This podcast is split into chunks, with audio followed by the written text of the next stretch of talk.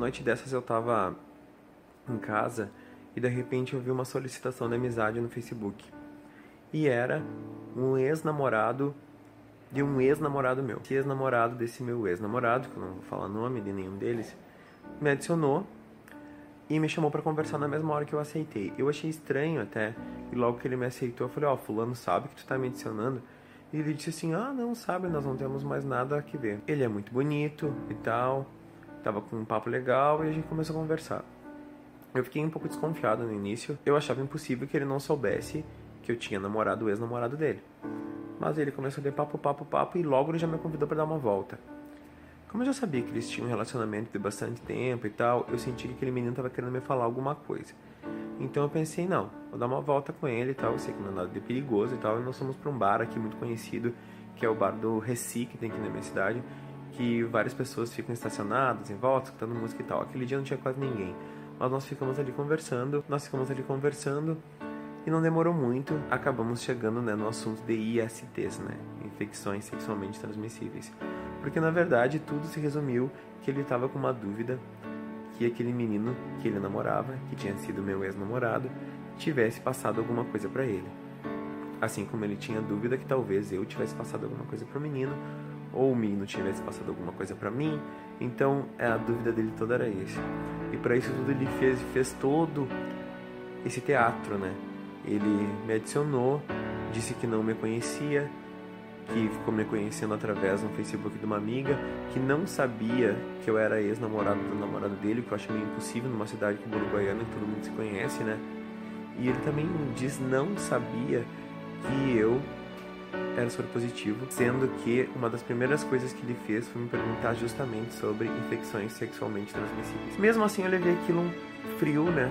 Eu conversei com ele e eu expliquei toda a situação, disse que eu não sabia se tinha pego dele, não poderia dizer que não, mas que eu seria muito injusto se dissesse que sim.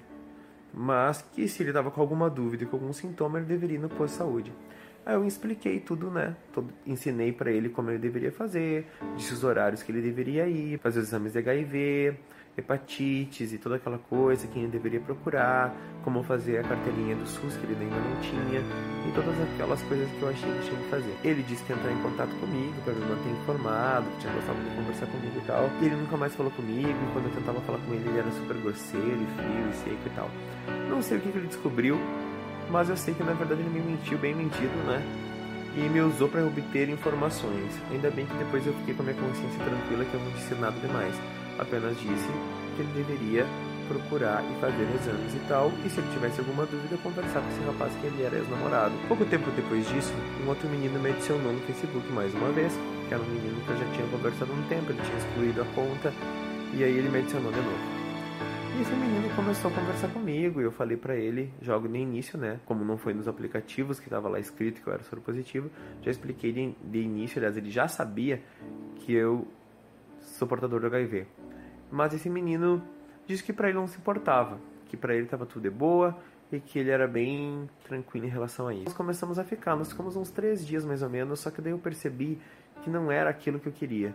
No último dia ele me confessou que na verdade ele tinha HIV, ele era soro positivo. Isso me deixou um pouco indignado na hora, porque ele já começou comigo sabendo previamente da minha sorologia e mais uma vez isso aconteceu comigo, um soro positivo entrar em contato e me mentir.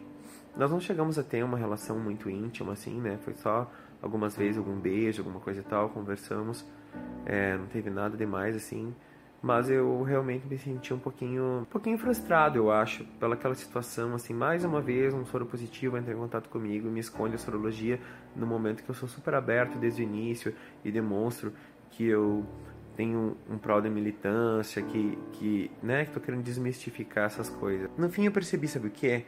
Eu percebi que eu tava procurando errado. Eu achei que eu poderia me apaixonar por um soro positivo e deveria ser com um soro positivo eu comecei a perceber que na verdade não é a sorologia que importar, que eu poderia sim ter um relacionamento soro discordante, que eu não tinha que procurar alguém por ser soro positivo só porque eu sou o soro positivo.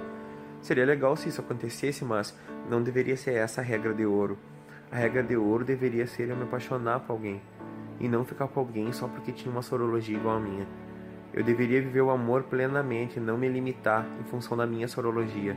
Isso me abriu muitos olhos a respeito de relacionamento e do que poderia vir à frente. Eu percebi que a minha sorologia não define o meu amor.